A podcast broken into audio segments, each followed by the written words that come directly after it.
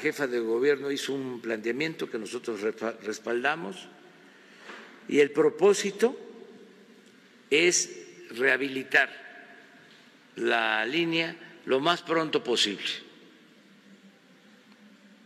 Y se avanzó bastante. Vamos eh, por buen camino. Sin dejar la investigación judicial. Vamos eh, por buen camino. Son dos cosas. La investigación judicial corresponde a las autoridades competentes, en este caso a las fiscalías, en especial a la Fiscalía de la Ciudad de México. Y esto incluye la eh, atención a los familiares de las víctimas, el que se les ayude, el que no queden en el desamparo, que haya reparación del daño y al mismo tiempo que se castigue a posibles responsables. Y la reconstrucción de la línea se va a hacer de común acuerdo con las empresas. ¿Es lo que platicó con el señor Slim, presidente? Parte de eso. Pero hay eh, voluntad de parte de Carlos Slim.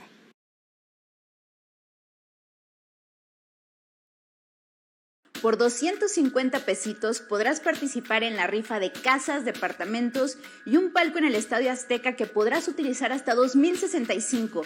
Toda una vida de partidos de la América. Pero no estoy acomplejado. Número 168.420. Hablo del gran sorteo 248 del próximo 15 de septiembre. La Lotería Nacional sorteará 21 propiedades y el Palco del Azteca, un lujito de 20 millones que compraron funcionarios de pronósticos en 1984. Según una nota del Universal, dos de las residencias a rifarse pertenecieron a dos de los más poderosos capos de México. Una casa de 3.000 metros cuadrados en Pedregal de San Ángel, una de las zonas más exclusivas del sur de CDMX. Con nueve habitaciones, alberca techada, sauna y una cava. Le perteneció Amado Carrillo, alias el Señor de los Cielos. Valor 77.2 millones de pesos. Deja de estar jugando a la casita y regrésate para jugar, La otra no es tan glamorosa, pero tiene valor histórico. En 2014, en esta residencia de Culiacán, escapó el Chapo Guzmán de la Marina por un túnel debajo de la bañera. Precio, 3.8 millones de pesos.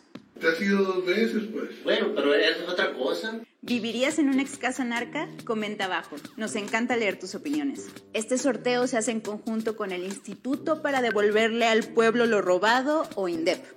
Es decir, no todo el dinero obtenido de estas subastas se destina directamente a programas sociales o áreas vulnerables de la población. ¿Quién determina a qué programas o áreas se va el dinero? El Gabinete Social de Presidencia. Este órgano lo conforman el presidente y las o los secretarios de Bienestar, Salud, Hacienda, Gobernación, Educación, los titulares del IMSS, del ISTE, del DIF, del CONADIC y el director del INDEP. ¿Y qué es lo que puedes comprar? Además de residencias, autos Porsche, BMW, Homer, relojes Rolex. Bueno, eso es lo que más se presume, pero en realidad hay un poco de todo.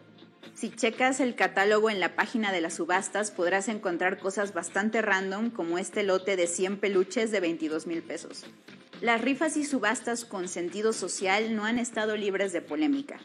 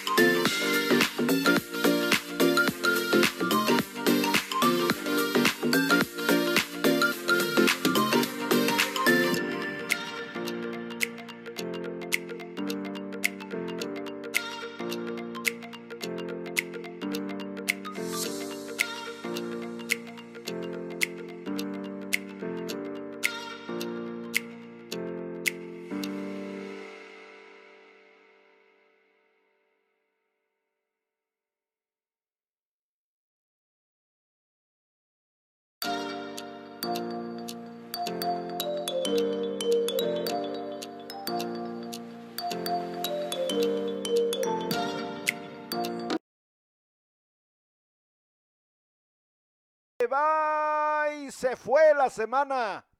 Se fue la semana, cerramos hoy, es viernes. Soy Polo de Lara, su amigo, quien le da la más cordial de las bienvenidas. Gracias de verdad por estar con nosotros. Vamos y seguimos por la grandeza de Puebla. De Puebla para el mundo, Factor Radio en Espiral Comunicaciones. El día de hoy, viernesito, sábado chiquito, cultura, colaboradores, educación, muchos temas a tratar el día de hoy. Los Flyers ya están arriba. Si usted está con nosotros en el sistema WhatsApp, está leyendo en este momento nuestra información. Si usted aún no está en el sistema, hágamelo saber. Aquí estamos para que le enviemos la información todos los días para que usted pueda estar al pendiente de lo que sucede. Cabe la pena, vale la pena hacer una aclaración muy pertinente. No somos un noticiario, somos una revista, una revista que invita a la reflexión, al análisis. Vámonos con el programa el día de hoy. ¿A qué voy, producción? Mi querido Gustavo Santín Nieto, experto en temas de educación, bueno, pues ya se publicó en el diario oficial de la Federación el tema del nuevo ciclo escolar, mi querido Gustavo, buen día. Sí, sí, la, hace un par de días los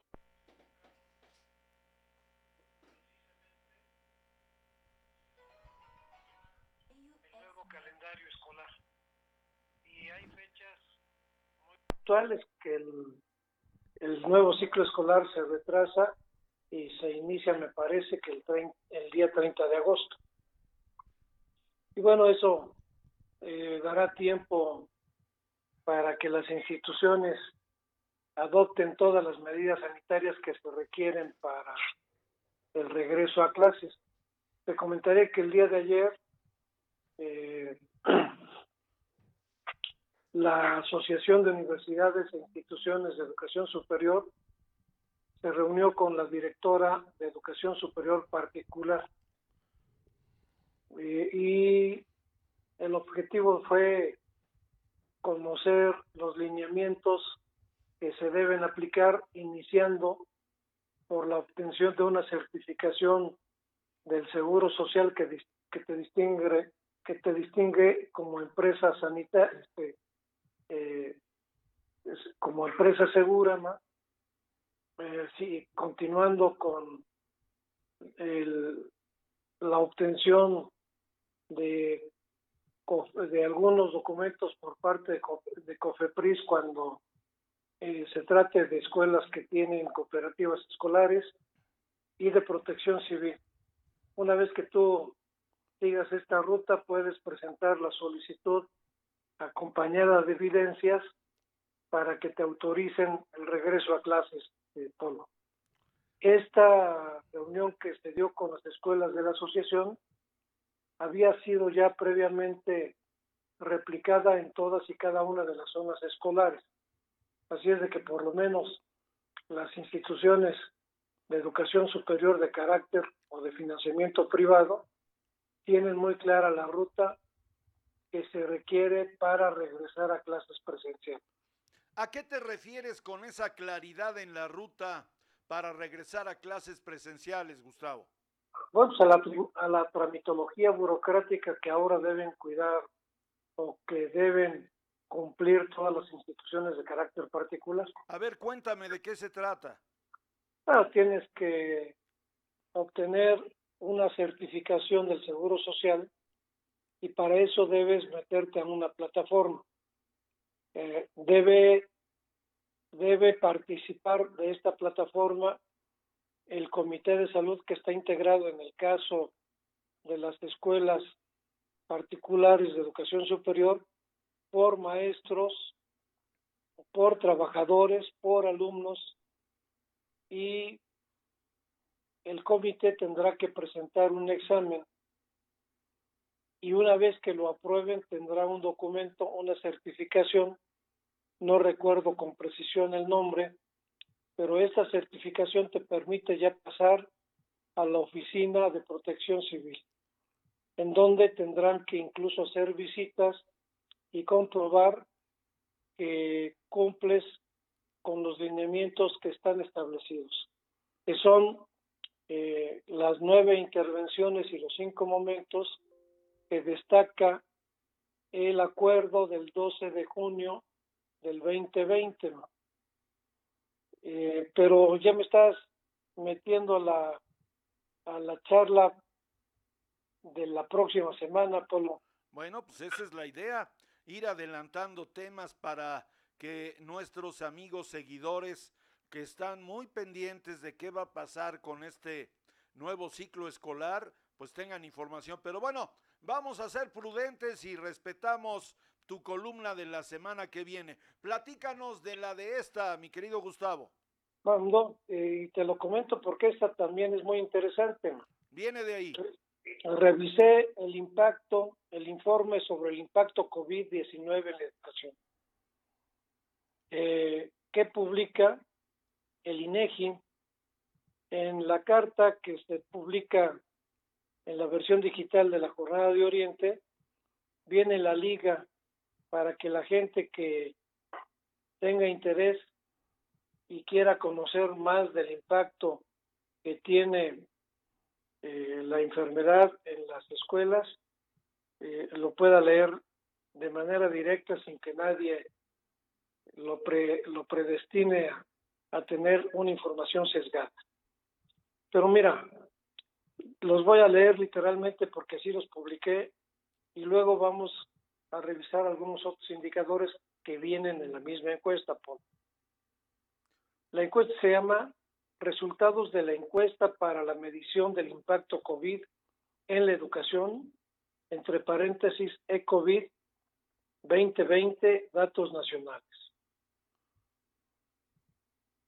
Eh, el que destaca de primera instancia es que 740 mil, el 2.2% de los 36.6 millones de personas que estaban en el rango de entre 3 y 29 años e inscritas en el ciclo escolar 2019-2020 no concluyeron el, el ciclo escolar. De estos 740 mil, el 59% por una razón asociada al COVID y el 8.9% por falta de dinero de recursos. Lo que significa que también son afectados por el COVID. En el ciclo escolar 2021, 2021 se inscribieron 32.9 millones de personas el 66% de quienes estaban en posibilidad de hacerlo, pero Polo, con más de un millón de personas que no se inscribieron, que no se inscribieron y que estaban en el ciclo en el ciclo escolar 2019. Eh, el siguiente el, siguiente indicador te señala que por motivos asociados a la COVID o por falta de dinero o recursos no se inscribieron, nada más para que veamos la magnitud de las cosas. 5.2 millones de personas, el 9.6% del total de, de 3 a 29 años en el ciclo escolar 2021. Si tú recuerdas, Polo, siempre estamos platicando que si bien es cierto que Puebla tenía hasta antes de la pandemia un número muy elevado de estudiantes, solo asistían a las universidades públicas y, también a las privadas dos de cada cinco estudiantes. Nos faltan tres, no van tres de cada cinco a las universidades ni a las instituciones de educación superior.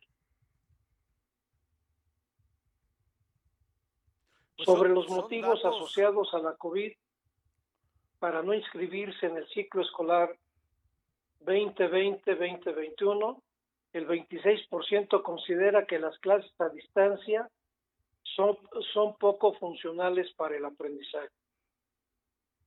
El 25.3% señala que alguno de sus padres o tutores se quedaron sin trabajo. El 29.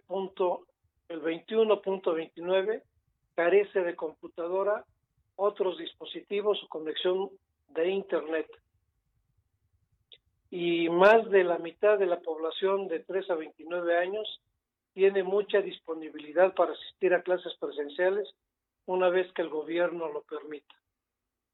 Y aquí es en donde se liga la columna, la carta esta semana con la de la próxima. ¿Por qué, Polo? Porque ahora sí hay que ser muy quisquillosos. Si tú sabes, estando en casa, que tienes una ligera gripita, pues más vale que te quedes, porque los que no se quedan por una gripita que no pasa nada, resulta que de repente, como pasó en la Ciudad de México, claro. Eh, reportan COVID. la gente tiene que ser sumamente quisquillosa, los padres, las madres, los niños y toda la familia deben ser muy quisquillosas para observar esto. Si alguien en algún lado ya pescó el COVID, pues más vale, y es sintomático, pues más vale que se quede en casa. El conflicto se derivaría a quienes son asintomáticos o a quienes fuesen asintomáticos. La encuesta que tiene más o menos 12 o 12 páginas y un anexo técnico nos muestra datos muy importantes, como el hecho de señalar que son las madres de familia las que cargan con el apoyo didáctico cuando se trata de niñas y niños de preescolar en un 84%, en un 77% cuando se trata de niños y niñas que van a la primaria y en un 60% para quienes cursan la secundaria.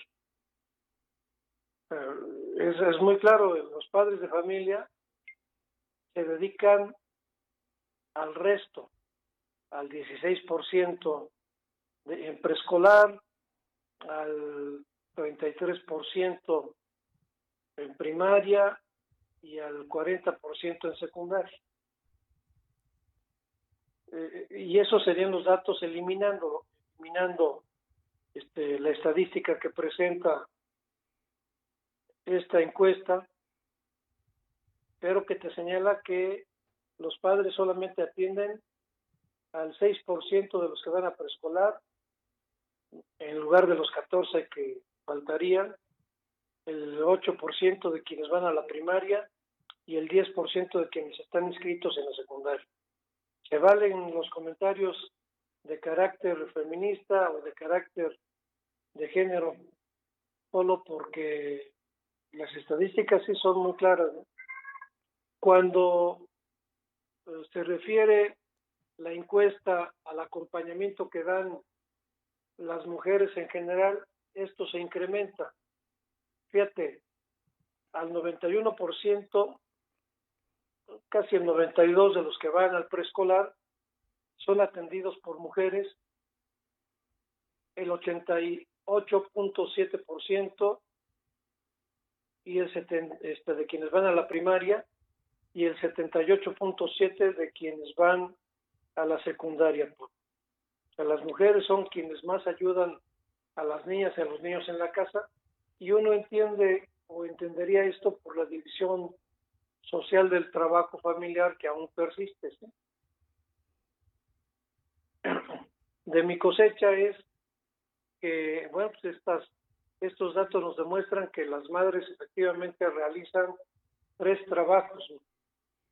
Eh, cuidan la casa, se convierten en maestras y además tienen que estar atendiendo aspectos de su propio trabajo. ¿Sí? Las cosas tienen que cambiar porque de otra forma eh, está la sociedad perdiendo grandes recursos que pueden ser utilizados de mejor manera. En cuanto a las computadoras, que también es un tema que vamos a adoptar nuevamente, el 74% de quienes contaron con algún medio electrónico lo habrían compartido en, preescolar con algún otro niño o niña de la casa, padre o madre, y en primaria esto se reduciría a uno de cada dos y al 3.9 y al 32% en secundaria, media superior y superior. Ah, sí tenemos medios electrónicos en casa, pero los tenemos que compartir. Pues sí, esa, esa es una de las alternativas, me queda claro, eh, mi querido Gustavo. Sí, yo tengo un asistente en la asociación que no me puede auxiliar mientras está en clases, porque su hijo está en segundo de primaria y el niño es el que utiliza la computadora, entonces la chamba se tiene que relegar. Eso nos pasa a todos, Paul. Pues sí, ahí están los datos, espléndido análisis, mi querido Gustavo, muy objetivo en blanco y negro, te lo valoro mucho porque sin duda alguna nos da luces para ver cuál es el escenario real al que como padres de familia nos estamos enfrentando. Un abrazo, mi querido Gustavo. Gracias, Polo. Y hay más datos, tanto los que consigné en la carta como los que tiene la publicación del INEGI, cuya liga pueden obtener leyendo la, la columna Maestros que se publica en la versión digital del periódico La Jornada de Oriente y que te envío a ti regularmente, semana con semana, Polo, para que si tú también lo valoras, la puedas reproducir en los medios que tú tienes al alcance, porque no es solamente tu revista radiofónica, es también eh, son también tus redes sociales. Muchas gracias. todas tus columnas son eh, puestas a disposición de nuestros seguidores. Un abrazo, Gustavo. Gracias, Polo. Gracias, Araí. Buenos días. Saludos a Pablo. Gracias. saludos al auditorio. Gustavo Gracias. Santinieto, rector del Instituto Universitario Puebla, que cada semana nos convida los temas de educación. Viene ya el asunto del nuevo ciclo escolar, pero está muy claro, ¿eh?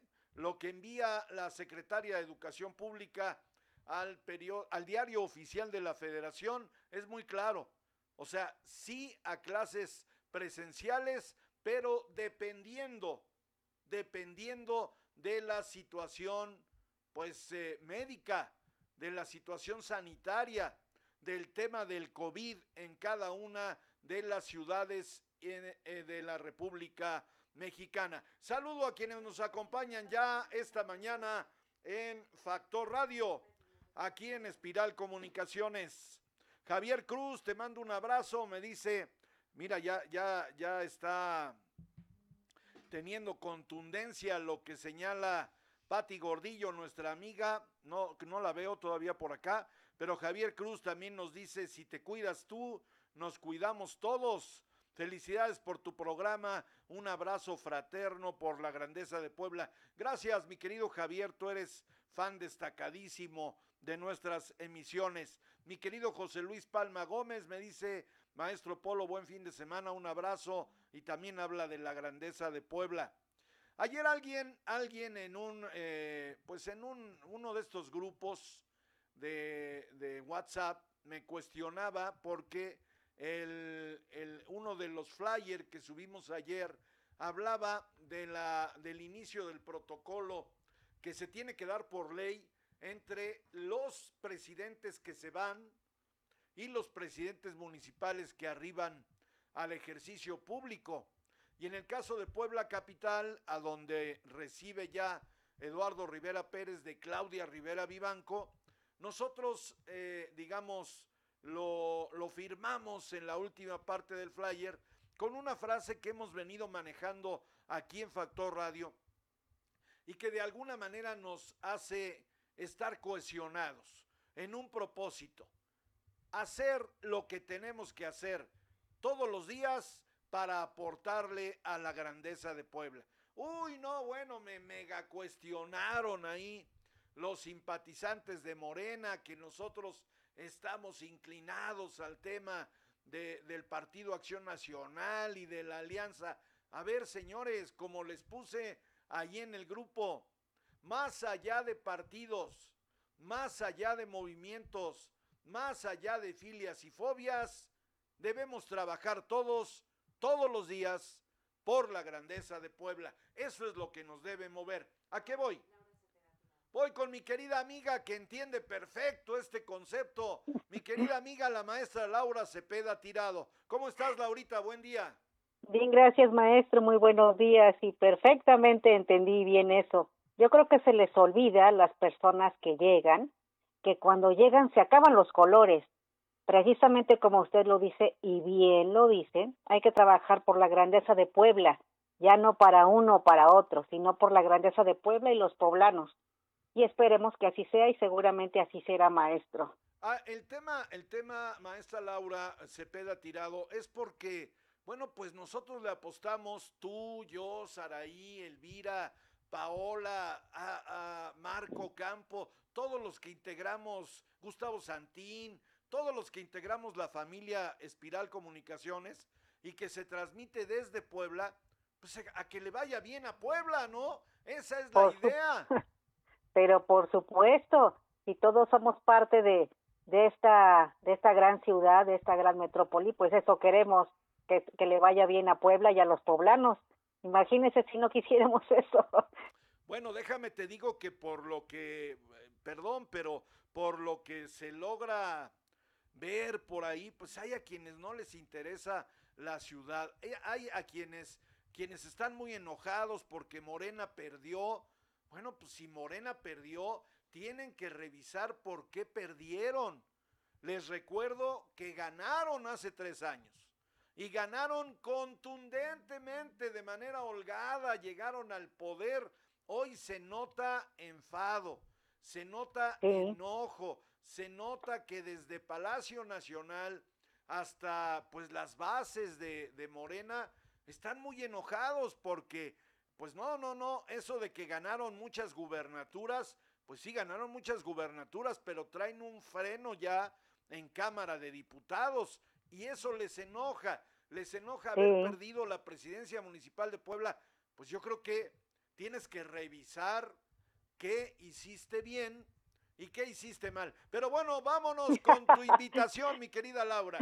Muchísimas gracias, maestro. Sí, ese es ese es todo un tema para otro programa, seguramente. Y estaría muy interesante, ¿eh? Una mesa así de debate, por qué todavía están emberrinchados. Pero bueno, esas, como dijeron las abuelitas, esa es otra historia. Sí, claro.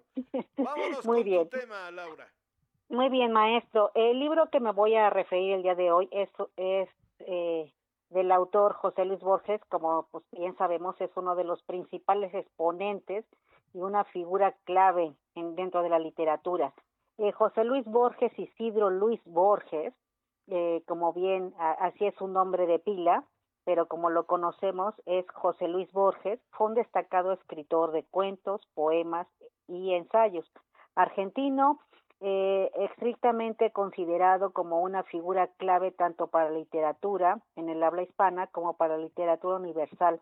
Fue fundador de varias revistas, entre ellas Prisma, y prosa, escribió seis cuentos, trece libros de poesía y ocho que le dieron reconocimiento internacional. Algunos de los más famosos fueron El Fin, La Casa de la Ascensión, El Jardín de los Senderos, El Libro de Arena y entre otros muchos. Entre los premios que recibió fueron el Premio Miguel de Cervantes en 1980, Premio Jerusalén en 1971, el Premio Mundial de la Fantasía en la Trayectoria en 1939, entre otros y algunos de los textos inéditos suelen suelen ser muchos de este de este autor. El libro al que me voy a referir se llama El aprendizaje del escritor y este libro precisamente de de este gran autor que, que bueno que yo que yo sigo mucho, que yo leo mucho, trata sobre la el magnífico arte de escribir, como el autor lo lo menciona en sus letras, nos traslada al lector a diálogos platónicos y recrea la naturalidad de unas letras que pueden encerrar en la fantasía de viajar, de enamorarse y de llorar con tan solo leer unas letras, empapadas de pasión, de manera que el aprendizaje del escribir nos acompaña a descubrir las características que acompañan a un escritor y las ganas que eh, tenemos todos de escribir. Si bien todos tenemos, como dicen, de músico, poetas y locos un poco, yo invitaría a que todos los que nos están escuchando en ese magnífico arte de lo que es escribir, pues escribieran, eh, si no sus memorias, sus vivencias, todo eso, y precisamente aprendieran el arte de escribir, porque el arte de escribir en este libro nos va a enseñar precisamente cómo podemos escribir un poema, un cuento, una obra, una novela, acompañados de este magnífico escritor que a través de la historia y del tiempo hace realidad la maravillosa y necesitada eh, manera de escribir, leer y sus magníficas obras. De manera que esta, este libro magnífico, El aprendizaje del escritor, nos invita a que aprendamos a través de unas líneas, a que el lector que nos, que nos vaya a leer viaje con nosotros en ese maravilloso mundo de lo que es la lectura y la literatura. Tú eres una, tú eres una eh, profesora, eres docente, pero eres una persona que tiene el gusto por la lectura. Eso me queda claro. Y lo hemos platicado en muchas ocasiones, Laura, que yo advierto, tengo así como que un oído muy agudo para escuchar entre líneas cuando alguien tiene el gusto por la lectura. Así lo dejo, el gusto por la lectura. ¿Qué le recomendarías a alguien que no tiene ese gusto, Laura? ¿Cómo entrarle? Porque es como cuando te dicen, oye, estás muy gordo y tienes que hacer ejercicio. Dices, híjole, man. O sea, a ver, uno de mis profesores de educación física decía, el 50% del triunfo para hacer ejercicio es pararte y ponerte los tenis. Ya estás listo. Eso quiere decir que ya vas por buen camino. En este caso, ¿qué le recomiendas a aquellos que dicen, ay, caray, leer? Fíjese, maestro, que eh, preguntó algo muy, muy interesante. Precisamente desde que, si nos acordamos, usted y yo, cuando estamos en los años escolares, los castigos antes eran, te castigo leyendo de tal página a tal página. Sí. Entonces, eh, precisamente la lectura, por eso es que es tan tediosa para algunas personas, porque la veíamos como manera de castigo. Ya. Entonces, eh, pues desde ahí no nos gustó la lectura. Bueno, a muchos, a mí sí me, a mí sí me gustó y me enseñaron que tenía yo que leer, que leer. Y entonces, precisamente, a través del tiempo, desafortunadamente, algunos, algunos maestros, si se pudiéramos llamarles así, todavía siguen llevando esa situación de castigo y, y te dejo tal lectura. Cuando en realidad los maestros lo que debíamos de hacer es fomentar esa precisamente necesidad, yo les digo a mis alumnos, esa necesidad de leer y descubrir, pero que esa lectura a través te enriquezca tu conocimiento, porque podemos a, este, encontrar muchas letras en muchos lados, pero esas letras, no todas esas letras me van a enriquecer mi conocimiento. Entonces, eh, porque por ahí le preguntaba a una alumna, ¿y tú qué, qué, cuál es el último libro que, que has leído? Y con esta y con esta educación a distancia eh, virtual, se oye por ahí la voz de la mamá. TV novelas, bueno, casi me infarto y, le, y la niña se empezó a reír y dice, no, mis, no, no, no, esa no he leído, he leído este algo de Gabriela Mistral, le digo, ah, pues qué bueno, ¿no? Entonces yo dije, pues desde ahí empezamos. Entonces yo creo que como educandos, como padres de familia, me preguntaban, ¿qué libro es bueno para cuando empiezan a leer? Yo digo que cualquier libro, porque los niños cuando empiezan a leer, que son muy pequeños, ni siquiera leen. Entonces, yo que empecé también a dar clases hace mucho tiempo en preescolar, yo les daba libros a mis alumnos y ellos inventaban las historias a través de las imágenes y entonces iban recreando lo, como, lo que yo decía, una imaginación lectora. Ya posteriormente, conforme va uno creciendo, pues ya va uno entendiendo las letras, la unión de las consonantes y todo esto, y entonces ya va uno entendiendo la lectura. Entonces, sí hay, hay muchas veces que dice, ay, eh, padezco insomnio. ¿Y, ¿Y cuál es el mejor remedio, como usted decía? Un libro junto al buró. Empieza uno a leer cuatro líneas, se duerme uno y ahí lo deja uno. Y nada más lo cambia uno de lugar, porque en realidad nunca lo terminan de leer para los que no les gusta leer. Pero yo digo que ahora, con todo este encierro, eh, también eh, podemos encontrar muchos títulos muy interesantes que en la tranquilidad de una sala, en la tranquilidad de un jardín, eh, en el patio, respirando, oyendo a, a las aves. Y yo creo que nos puede transportar y podemos encontrar en muchas letras, en muchas letras y en muchos títulos, precisamente esa falta de imaginación y esa falta de viajar en las letras que tanta falta nos hace maestro. Bueno, pues ahí está la recomendación que hace mi querida amiga Laura Cepeda Tirado y que en esta ocasión tiene que ver con el maestro Jorge Luis Borges. No, bueno, pues es hablar de, de palabras mayores. Qué mejor que tomar este texto para iniciar el camino. Hay quienes de verdad, de verdad, de verdad, no han leído un solo libro en su vida. En Ay, su sí, vida. Penosamente. No, de verdad. O sea, penosamente. No, tú traes por ahí el registro, ¿no? Creo que sí, el mexicano sí. lee 1.2 libros. No, y ya es uno, ya es mucho maestro. Ya, Desafortunadamente, a veces ni uno. Entonces, eh, qué, qué, bueno que es usted este comentario, porque quisiera yo también invitar a los que amablemente nos escuchan, que si tienen alguna propuesta de libros, por supuesto que, que estamos ahí eh, oídos para que nos propongan los libros que tal vez ya leyeron y que quieren aquí comentemos. Y o también eh, pues se sumen con nosotros a esta me encantaría hacer algún día en algún programa alguna alguna mesa de discusión sobre o sobre algún libro que sería muy interesante y así de esa manera ir, e ir enriqueciendo precisamente pues pues toda esta cuestión de la de la lectura, bueno, ¿no? Yo te, yo te voy a tomar la palabra y ahí te ahí te lo dejo a ver si lo podemos comentar la semana pasada. Es un libro que a mí me pues me, me llamó, me engatusó, Crónica de una muerte anunciada. Ay, sí, claro. Me engatusó. Claro, por supuesto. Uh -huh. Valdría si la pena. Platicamos de esa, me parece bien. Ya está. Mi querida Laura, te mando un fuerte abrazo y hay que seguir leyendo. A todos nuestros amigos, seguidores de Factor Radio, pues ojalá y nos vayan diciendo qué libros han leído durante su vida. No nos vayan a salir con que la Biblia y el Quijote, ¿no? Pero bueno. Feliz fin de semana. Un abrazo, Laura. Un fuerte abrazo. Gracias. Es la maestra Laura Cepeda Tirado, que el día de hoy nos hace una muy buena propuesta. Mercedes Romero dice que no se escucha mi voz. Bueno, pues este, que se escucha bajito. Lo importante es que se escuche. Gracias a todos quienes nos acompañan esta mañana.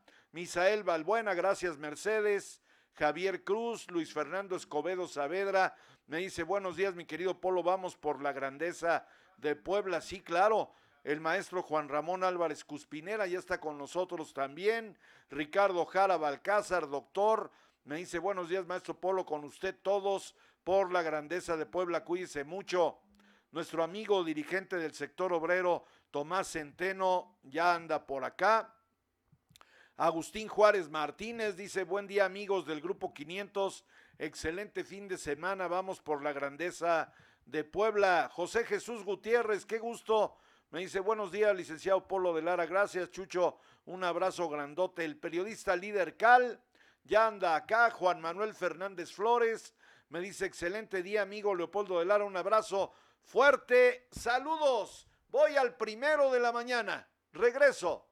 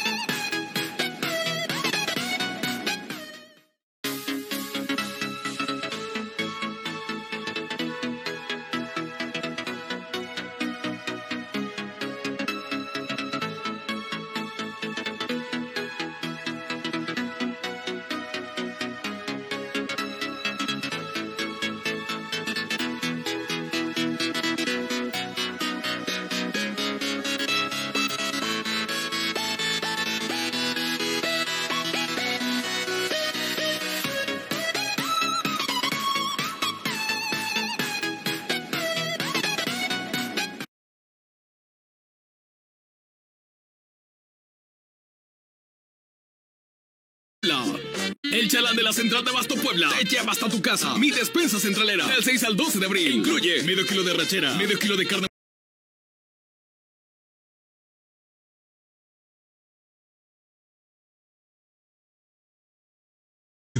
Chorizo, 250 gramos de mermelada, dos bolsas de pasta, un kilo de plátano, una pieza de piña, un manojo de rábano, un manojo de cilantro, un kilo de zanahoria, una pieza de pepino, un kilo de jitomate, medio kilo de chile jalapeño, medio kilo de tomate, un kilo de cebolla, 385 pesos con envío a domicilio incluido. Pide tus despensas al WhatsApp 22 23 79 0101 o al 55 81 33 21 76. Comerciantes de mayoría y menudeo. Central de Abasto Puebla.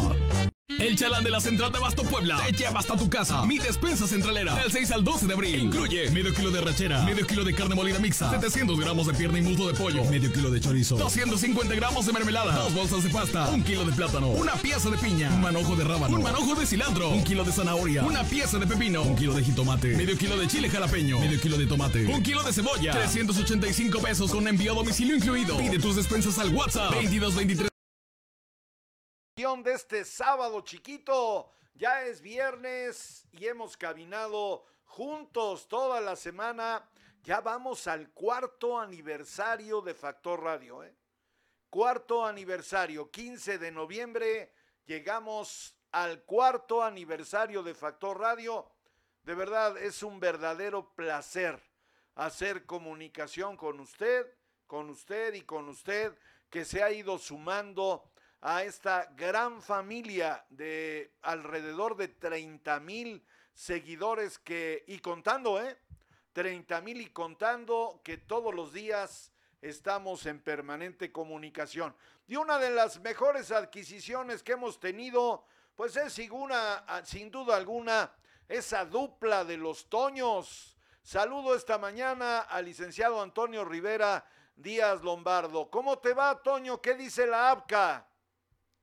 Pues el ARCA subsistiendo, porque realmente no hemos subido los precios hace más de dos años, bueno, año y medio, ¿no?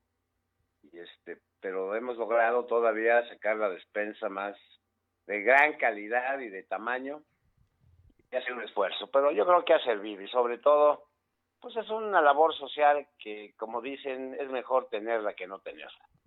Y sobre todo ahora sacamos un nuevo producto que es la despensa de inmediatamente comes, nada más lo calientas. Pruébela. Hay, hay de dos tamaños y sobre todo que tú sacas, por ejemplo, el pollo y nada más lo calientas, hay una bola de productos, arroz, frijoles, las salsas de Antonio Cabello, que son una maravilla, el chimichurri. Y que no han llegado aquí a Factor Radio, ¿eh? por ahí recuérdale. Ah, no, lo que pasa es que esta es nueva. No, no, las salsas, Toño. Claro, claro, yo creo que te va a llegar dentro de esta siguiente entrega, es en la, siguiente, es un nuevo producto que estamos anunciando contigo, que además de nuestras despensas tradicionales, o pide lo que quieras, es un, es un paquete para que no cocines. Es un paquete que ya nada más llegas, calientas, pasas y vámonos. A ver, cuéntame de ese paquete, por favor. Pues mira, no la tengo de memoria, pero por ejemplo ya te traen cortado el cirlón, te traen cortado la rachera, verduras hechas, ya nada más le pones un poco de sabor, el chimichurri que va ahí, saben deliciosas, este arroz, frijoles, ya ves cabello es muy, muy creativo, guacamole para que en el momento que lo abras ya te puedas sentar a comer.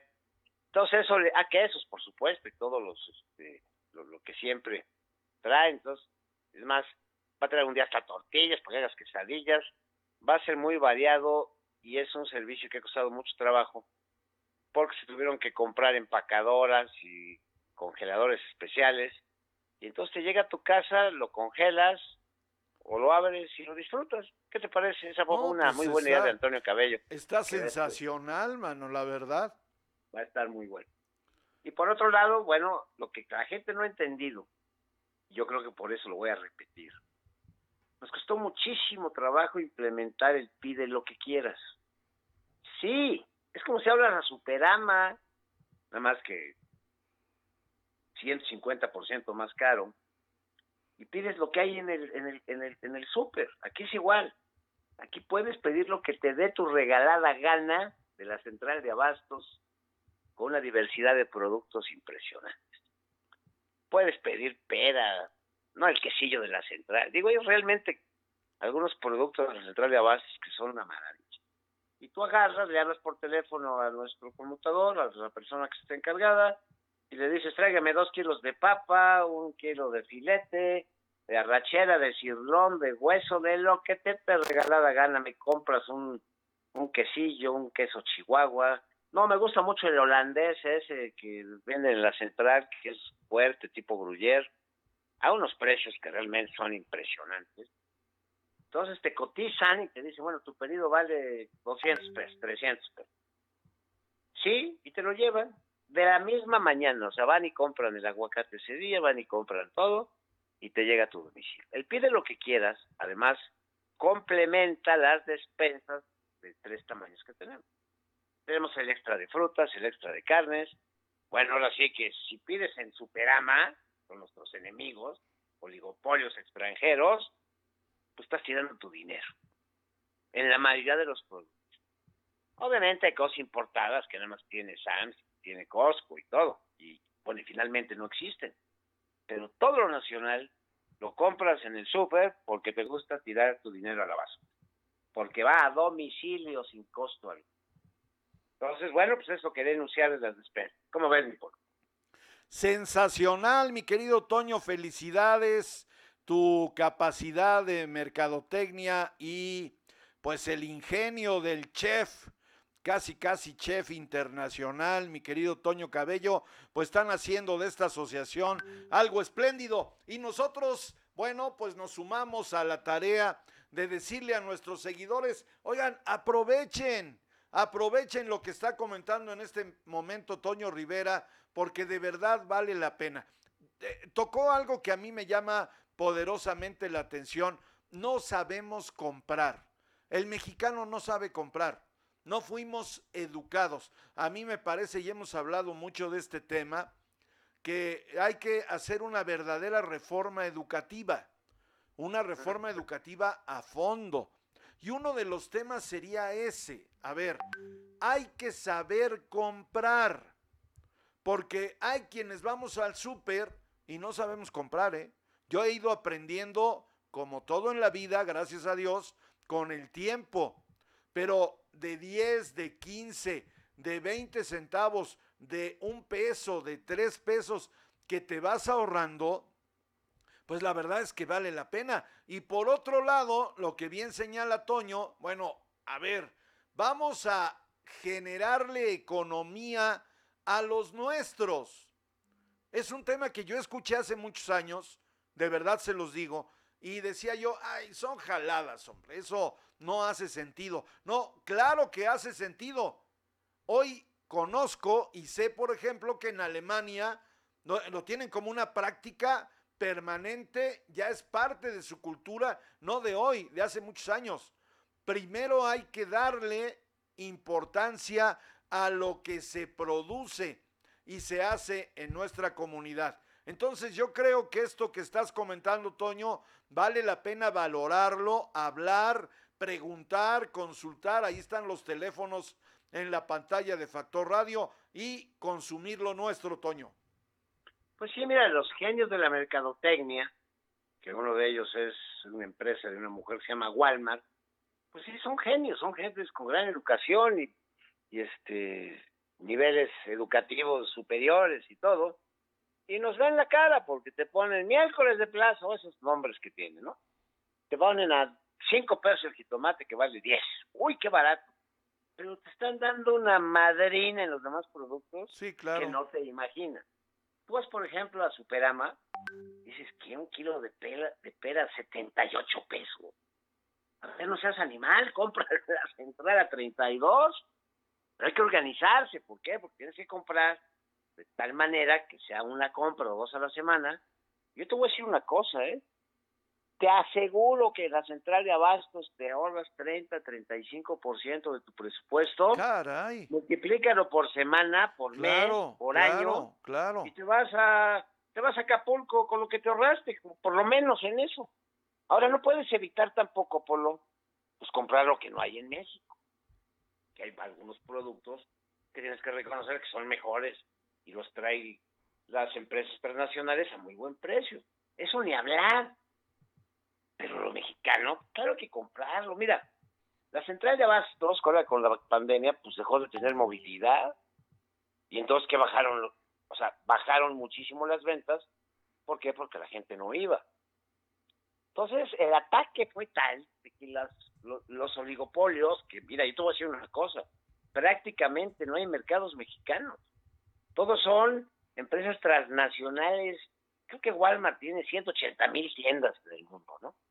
Entonces, no se dan cuenta que si tú compras mexicano, va a seguir el, el, el campesino sembrando, la empresa distribuidora distribuyendo, y eso es gerundio, de andar andando, comprando mexicano, lo más que pueda.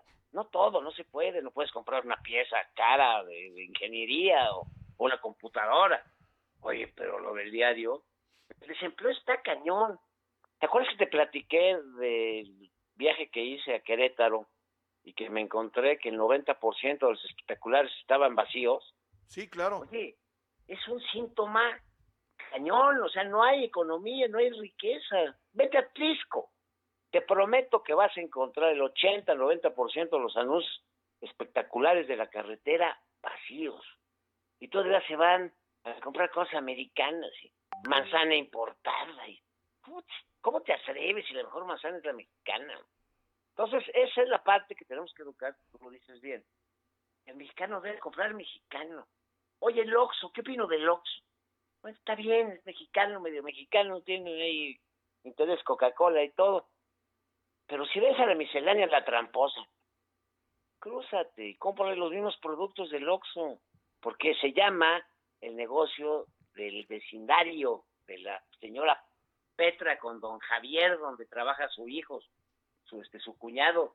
Esa familia mexicana unida está siendo exterminada por los oligopolios y por los grandes comercios. Sí, sí, sí. Y entiendan que la economía familiar viene en caída libre. Entonces, pues yo hablando contigo, te digo, apoyemos a la central de abastos, vayamos a comprar ahí, pídanos a nosotros. Si ves este algo importado, una ensalada, no seas flojo, compra lechuga mexicana, no ensalada ya hecha, que quién sabe quién. Es que es sucia, no es cierto. Lávala bien y es la más rica del mundo.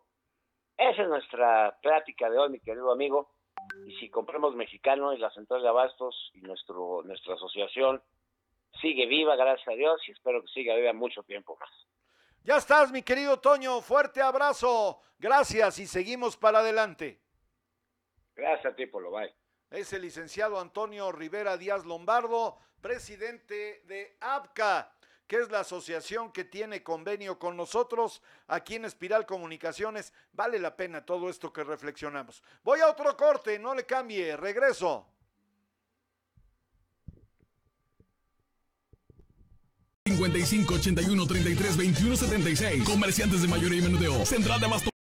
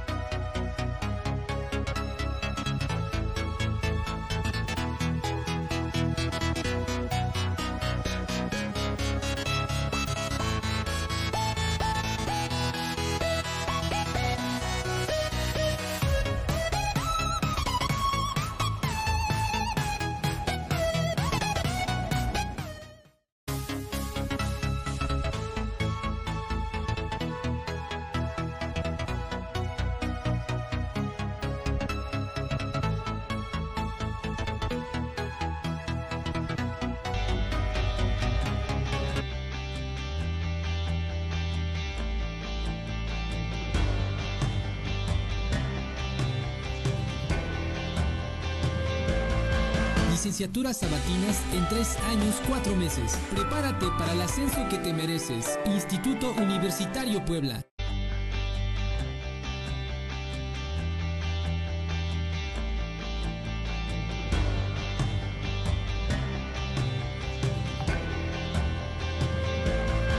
Licenciaturas sabatinas en tres años, cuatro meses. Prepárate para el ascenso que te mereces. Instituto Universitario. Puebla.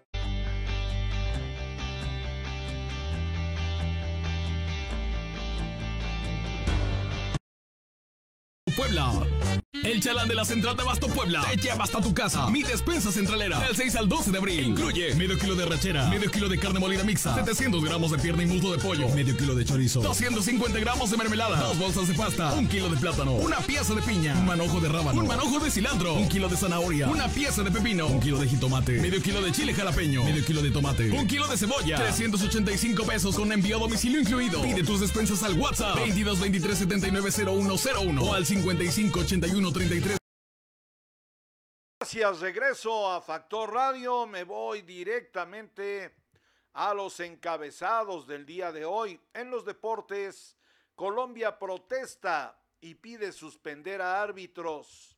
Croacia quiere poner nerviosa a España. Lesiones marginan a Dominic Tain de otro gran torneo. En la policía, prisión preventiva contra funcionaria y hermano por delito electoral. Atan a poste a presunto ladrón en Amozoc. Újule, cuidado, eh. Cuidado. Empiezan a surgir otra vez estos grupos que están haciendo justicia de propia mano. Es muy delicado, eh. Alguna vez lo, lo mencionamos y bueno, pues son autodefensas urbanos. Mucho cuidado. Aumenta 7% robo a negocios en Puebla. En las notas del mundo, derrumbe de edificio. ¡Qué impresión, eh! Derrumbe de edificio residencial deja un muerto en Miami Beach. Hungría consolida revés a derechos LGBT. Jamaica agradece a México por donación de vacunas COVID. Es un tema que yo todavía no acabo de entender. Perdóneme, pero no lo acabo de entender. Acaba de dar a conocer el señor Gatel que ya están autorizadas las vacunas para los chicos mayores de 12 años. El tema es que no hay vacunas, pero el canciller las está llevando a regalar a otros países. Si usted lo entiende, ojalá me oriente. Variantes del SARS-CoV-2 que ha identificado la Organización Mundial de la Salud. En las notas de México, Gabriel García renuncia a la coordinación de los superdelegados de bienestar. Ay, no, es un organismo que yo eh, tengo totalmente mis dudas de si debe prevalecer o no. Ojalá los nuevos diputados federales pongan en el tapete de la discusión este tema, ¿eh? O sea, ¿a qué se dedican los servidores de la nación? A repartir dinero. Pero eso a qué nos lleva? A nada. O sea, es dinero que da el gobierno para el consumo. Valdría la pena hacer, además no hay padrones, ¿eh? no se sabe de los padrones, pero valdría la pena hacer una encuesta, ahora a ver a dónde va a parar esa lana, cuál es el destino final de ese dinero. Pero bueno, el señor Gabriel García, que era el mero, mero jefazo de este tema, pues ya lo regresaron a, senador porque no la, no la hizo, ¿eh? Y usted pregúntese por qué no la hizo. Hay enfado, hay enfado porque pues está, eh, usted y yo lo sabemos. Estos programas están eh, elaborados, diseñados, pensados, pues para el tema de las elecciones, ¿no? Y bueno, imagínese, 4 mil millones de pesos se manejan ahí y perdieron la Ciudad de México. No, bueno, pues es un tema, es un tema complicado. Vergonzosa la actuación de Aureoles y Cabeza de Vaca, dice el señor Mario Delgado. Al señor Mario Delgado no se le debe olvidar que él fue tesorero de eh, el gobierno de la Ciudad de México con Marcelo Ebrard, ¿eh? Más vale que le vaya bajando tres rayitas porque anda muy gallo, ¿eh? Anda muy gallo y él fue el que firmó y autorizó el tema de la línea 12 del metro. Cuidado. INAI acepta renuncia de funcionario que golpeó a dos mujeres. No, que lo metan a la cárcel. O sea, ¿cómo? Nada más la renuncia. López Obrador recibirá pensión para adultos mayores. No, bueno. Salud. La línea 12 del metro será reinaugurada más tardar en un año, dice el presidente de la República. La pregunta obligada es, ¿qué pasó con la investigación? ¿Quiénes son los responsables? Yo no voy a salirme del tema, ¿eh? No voy a salirme del tema, porque gracias a Dios yo no iba en el metro. Pude haber ido ahí como pasajero. Gracias a Dios ningún familiar mío iba ahí pero murieron 26 personas y casi 100 heridos. ¿Y quién es el responsable? Esa es la pregunta. México dona, ahí está el tema, ¿eh? Mire, México dona 450 mil vacunas a Guatemala, Honduras y El Salvador. No, bueno. Dan a exgobernador de Coahuila tres años de cárcel en la Unión Americana Curva epidémica de COVID-19 sigue en aumento en el país. Para aquellos que ya andan sin el cubreboca, ¿eh? tomen nota. En las notas de Puebla promoverá Barbosa mesa de diálogo para reforzar seguridad con Tlaxcala.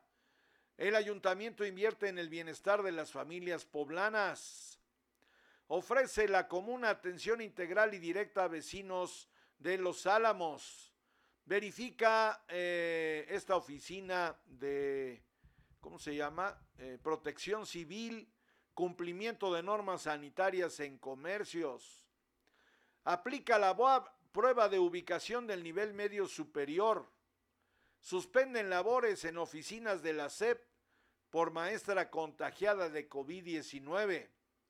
Y luego ahí están, este, perdón, espalda con espalda, escritorio con escritorio, no bueno. Registra la Secretaría de Salud alza de casos positivos de coronavirus en Puebla. Resuelve el Tribunal Electoral del Estado de Puebla dos asuntos especiales y tres más. Anuncia el Partido Acción Nacional su dirigente estatal, ¿cómo la ve? La señora Genoveva Huerta anuncia en Roques en el Comité Directivo Estatal. Dos perdedores se integran al comité.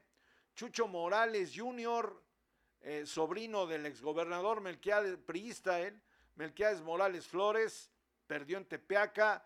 Y Chucho Giles, exdirigente del PAN en Puebla en la época de Moreno Valle, se integra también a una cartera.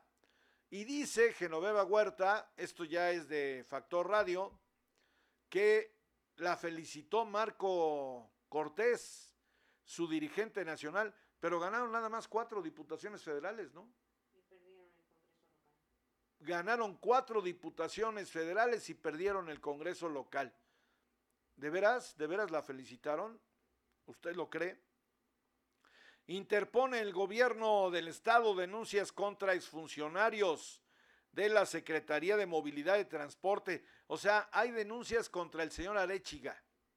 Y la pregunta es, ¿quién nombró al señor Arechiga? Pues el señor Barbosa, ¿no? Sesiona el Itaipue a favor, en favor de la transparencia del Estado. El Seguro Social planea, solicita planes para demolición en San Alejandro. Puebla con la segunda peor vacunación contra COVID en todo el país. De ese tamaño andan las cosas en nuestra entidad federativa. ¿Cómo ve? Aquí seguimos en Factor Radio. Gracias a Jaime Rojas Gallegos que ya se incorporó a la transmisión del día de hoy. Voy a un corte, regreso. Mi despensa centralera del 6 al 12 de abril incluye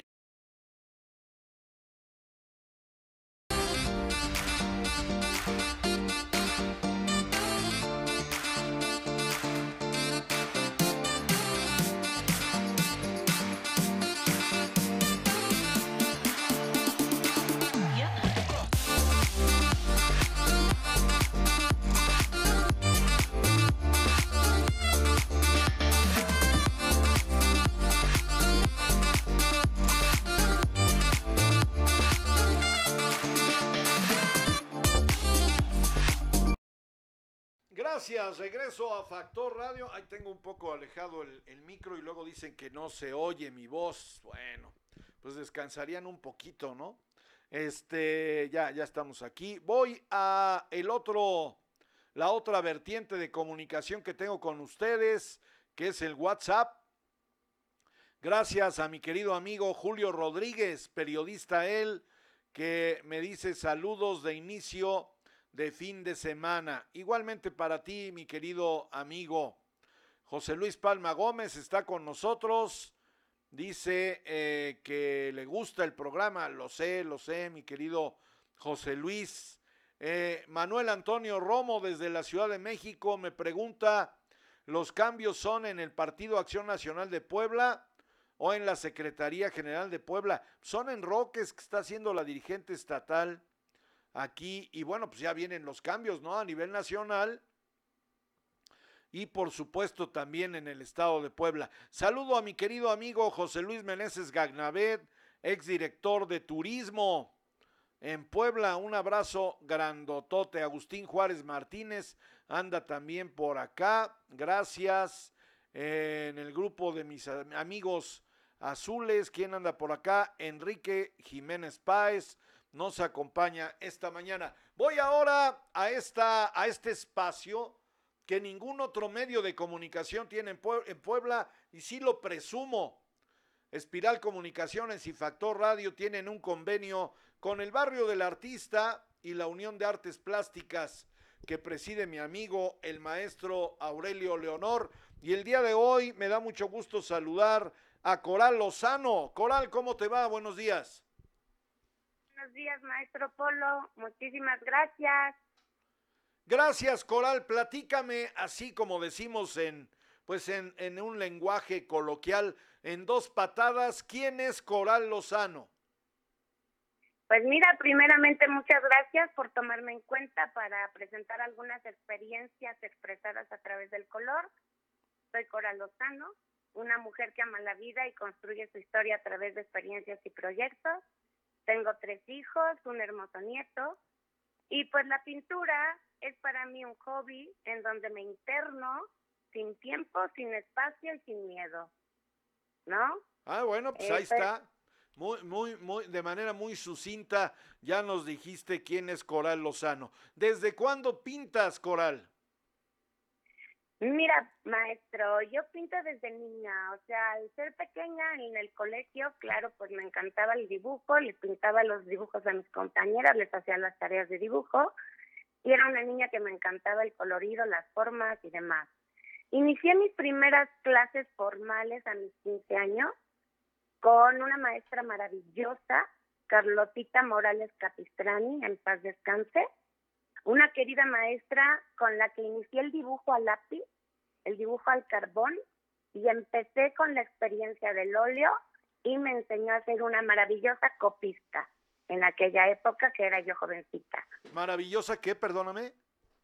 Maravillosa época de juventud. Ah, ok. En la que me aprendí a copiar el color, las formas y a seguir la, la magia de algunos pintores copista, ese fue el, concepto que no escuché. Pues bueno, pues yo creo que yo creo que así aprendemos todos, ¿no? Eh, en primer término.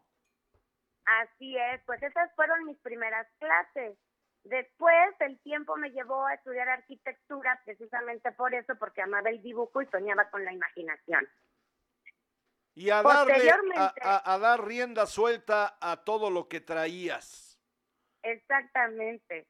Pero bueno, pues yo nunca pensé que, pues, que me iba a gustar tanto la pintura. Posteriormente la vida me pidió un tiempo para formar una hermosa familia y entonces pues el pintar se quedó resguardado durante una época, un largo tiempo. Después, en el año 2013, tuve la oportunidad de vivir en la hermosa ciudad de Barcelona y ahí volví a tomar y a retomar la pintura y inicié con la pintura abstracta en una academia preciosa llamada Itaca, en donde pude expresarme a través de las formas abstractas, coloridas y a dar rienda suelta a la imaginación. Estoy Después bien- continué pintando con mayor energía y estudié artes plásticas, pintura y educación del arte en la Escuela de Artes y Oficios de Georgia en Barcelona. Después de esa experiencia, me regresé a Puebla y entonces aquí en Puebla ya empecé con otro tipo de pintura. Pues. Oye, pues eh, una amplia trayectoria. Estoy viendo ahora una, una imagen que me cautiva. Es, eh, ah, ya se me fue. Este, una imagen de un, de un caballo, de un equino, que se transparenta en el muro, ahí siendo, a- a- haciendo, haciéndose compañía una jovencita y, este animal. Qué interesante, ¿eh? Fíjate que sí, esto es una inspiración de una de una pintura de una pintora española llamada Chelín San Juan, quien maneja mucho las experiencias de eh, la transparencia. Puedes ver ahí a una pequeña niña que está tratando de dibujar caballos y ella los tiene en la imaginación, en la luna, en sus sueños, y ella pinta unos caballitos en el lienzo que si te fijas son unos caballitos de dibujo de niña, pero sin embargo ella ve los caballos en su mente, Sí, claro. ¿no? Y es, y es, es algo que a mí me ha llamado mucho la atención de esta pintura, porque pues en primer lugar en mi vida los caballos han sido parte de mi historia y, y aquí están envueltos en un poco de magia. No, bueno, pues esto te vino, como dijera el clásico, como anillo al dedo, ¿no? Ahora, ahora veo un rostro impactante con una especie de turbante, pero un turbante muy raro. Fíjate que sí. Eh, yo he iniciado eh, pintura realista con el maestro eh, Marco Palomeques, aquí a partir del año 2015, y con él he aprendido a dibujar formas reales y, y tener las formas llenas de vida. Y también he estudiado retrato con el maestro Fidel García, que es un grande del retrato. Y me he dado cuenta que el retrato es como lo mío. Esta chica es una chica que eh, yo le pinté su foto, ella se casó en Dubai y trae este este atuendo, ¿no? Y pues bueno, fue algo que me encargaron y entregué y quedó fabuloso. Sí, impresionante. Ahí estoy viendo ahora otra imagen de otro equino. En fin, te dejo el micrófono, platícanos.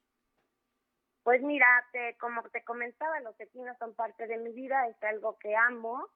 Y bueno, en esta parte, este, este caballo es un caballo querido por mí, es un caballo al cual yo trato, conozco, y bueno, es un caballo lleno de fuerza, de vitalidad, y aquí lo plasmé de alguna manera como rompiendo el área en donde él corre, donde él está, y es un caballo con mucha expresión, es un caballo español lleno de energía, y bueno, pues aquí lo presenté de esta manera. Muy bien, pues ahí está otro, otro corcel. Vamos a otra imagen. Estas son máscara- máscaras. Fíjate que me queda claro, Coral, que tú has eh, aprendido a, a romper paradigmas. Veo máscaras, pero nunca había yo visto máscaras así, ¿eh? Sí, fíjate que a mí el sentido de la máscara me causa mucho impacto porque es una forma de ocultar tu identidad, ¿no? Sí, claro. Sin embargo, las máscaras pueden ser alegres, pueden ser tristes y el sentido de tener máscaras llenas de color, unas con lágrimas, unas emocionales, pues la, la máscara es algo que a mí me causa impacto. O sea, yo pinté esas máscaras precisamente por eso, porque La- siento que la máscara oculta una realidad. Sí, Y claro. es importante para mucha gente porque mucha gente vive con máscara. Ay, no, bueno, yo, yo te diría, si me das permiso, maestra Coral Lozano, artista poblana, que pues el ser humano vive con máscara, ¿no? O sea, es, es un tema psicológico, sociológico, que hay que analizar y que tú lo plasmas de manera espléndida y que con determinadas personas pues nos quitamos la máscara, ¿no? Esa es una realidad. Así es, Polo. Fíjate que es una realidad y, y tristemente, pero realmente así se vive. Entonces, bueno, pues es una forma de expresar una realidad que tenemos en la vida. Es correcto. Ahí estoy viendo el, el desnudo de una, de una mujer, yo diría una niña mujer, este, pero de manera muy rara, está como quebrada. ¿Estoy bien? Sí, estás en lo correcto. Mira, muchas veces uno expresa partes de la vida en las que quizás te has roto, te has reconstruido, has echado raíces. Esta mujer expresa muchas partes de la vida, ¿no? Expresa eh, un, un dolor, unas heridas, pero al mismo tiempo un cambio, un cambio de piel, una piel nueva, eh, un echar raíces a través del pelo. Si te fijas, el pelo tiene un poco ya forma de troncos, forma de, de, ramas, está tratando de, de, de, reconstruirse. Si tú le ves a, en la pierna, le sale un aire de vida, que son unas pequeñas mariposas, porque es una mujer que ha tenido dolor en la vida, pero que no se ha caído sino que está cambiando de piel, que se está reconstruyendo, se está creando nuevamente. Cada día se crea uno. Es una representación de una mujer que ha vivido y se reconstruye cada día. Que además eh, pinta de manera extraordinaria la realidad eh, de, de, pues de muchas mujeres, ¿no? Que tienen que enfrentarse todavía en la actualidad a situaciones que las marginan, que las dañan, que las lastiman y que pues no hay de otra, ¿no? O sea, desde el propio seno familiar hay, hay costras, hay situaciones que laceran y la mujer no tiene opciones más que reconstituirse como pudiera verse en esta, en esta imagen. Y luego vamos a la imagen extraordinaria, hermosa de una mujer embarazada. Esta es una maravilla. No sabes lo que disfruté poder pintar esta chica tan hermosa. Me mandó a hacer este, esta pintura su madre cuando esta niña estaba esperando al primer nieto de su madre. Es una imagen en la que ella está en un gozo total de la maternidad. O sea, disfruta, goza, toca su, su barriga tan hermosa, siente el palpitar de su bebé, y sueña con el bebé. O sea, es una imagen que a mí me cautivó y que tenía que plasmarla y ella la quiere conservar y permanecer para siempre. Y es lo que tiene la pintura, que puedes dejar plasmado un momento para siempre, para la eternidad. Pues ahí está. ¿Qué estás haciendo en este momento, Coral, y a dónde te pueden buscar nuestros seguidores en caso de que tomen la decisión de comprar, porque también ese es el tema. Pues mira, mi proyecto ahorita, eh, bueno, mira, por ejemplo, esta fotografía está en Ignacio de Loyola. Mi proyecto total es que amo el retrato, es lo que más me gusta. Claro que pinto de todo, pinto absolutamente de todo. Ahorita estoy experimentando con el maestro José Bairo Carochano, que seguramente lo conocen, es un gran maestro también, eh, el arte un poco de la magia figurativa, ¿no? Lo increíble de lo real con lo irreal. Y bueno, me he dado cuenta que también parte de la imperfección de, de las formas también son hermosas, ¿no? O sea, los cuerpos no son perfectos, la gente tiene imperfecciones y esas imperfecciones son hermosas. Entonces, mi proyecto futuro es poder pintar retrato tal cual sea la gente por ejemplo, mira, hay algunos pintores que yo admiro, ¿no? Por ejemplo, Rubens. Lo admiro mucho sí, por claro. de sus cuerpos, ¿no? Ya somos dos. Sí, de sus cuerpos reales, no de sus cuerpos ficticios, sino de unos cuerpos reales. Así, así soy yo. Me gusta la realidad y pintar realidad. Muy Por bien. Por ejemplo, aquí, perdón, la foto que estás presentando es una realidad de un chico que se tira pintura en la cara y lo pinta.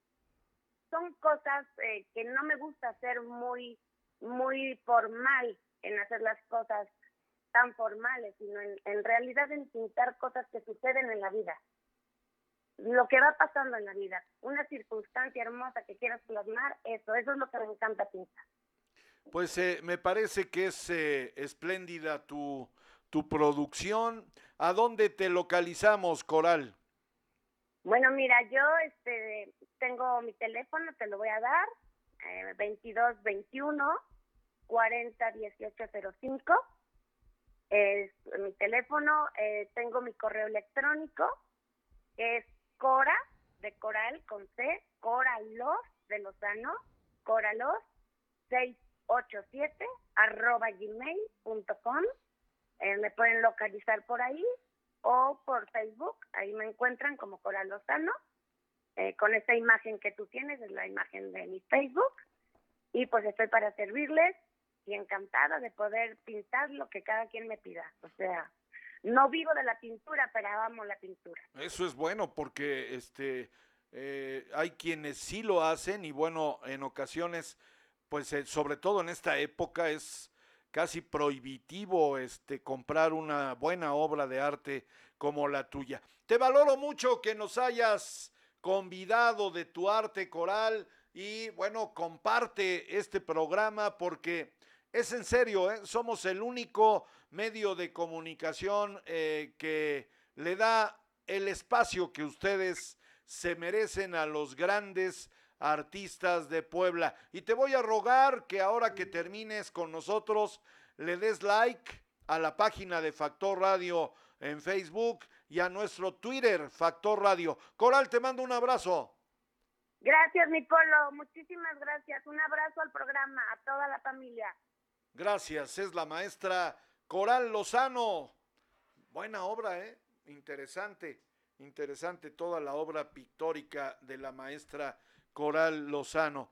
Ya apareció mi querida Patti Gordillo, dice, justo en mi sección favorita, los caballos hermosos, dan ganas de acariciarlos, las máscaras tienen una expresión muy real, hermosas sus pinturas, la mujer embarazada, qué belleza, las expresiones de las caras muy significativas, felicidades, muy bellas pinturas de la maestra Lozano. Yuli Gallardo Márquez ya anda por acá, Chatis Lozano, le echa porras a la maestra, qué bueno que les guste. Jaime Rojas Gallegos me dice, como siempre, muy bueno e interesante tus comentarios y programa. Saludos, mi amigo Polo de Lara. Gracias, Jaime. ¿A qué voy? Voy a corte, no le cambie, como para qué.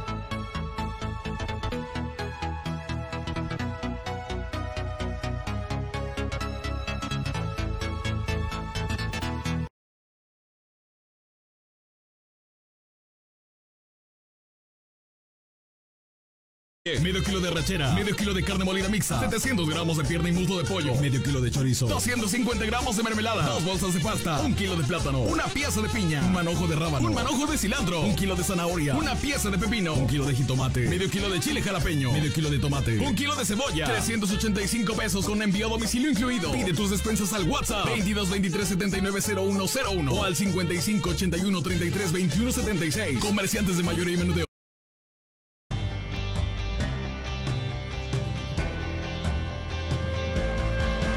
Licenciaturas sabatinas en tres años, cuatro meses. Prepárate para el ascenso que te mereces. Instituto Universitario Puebla.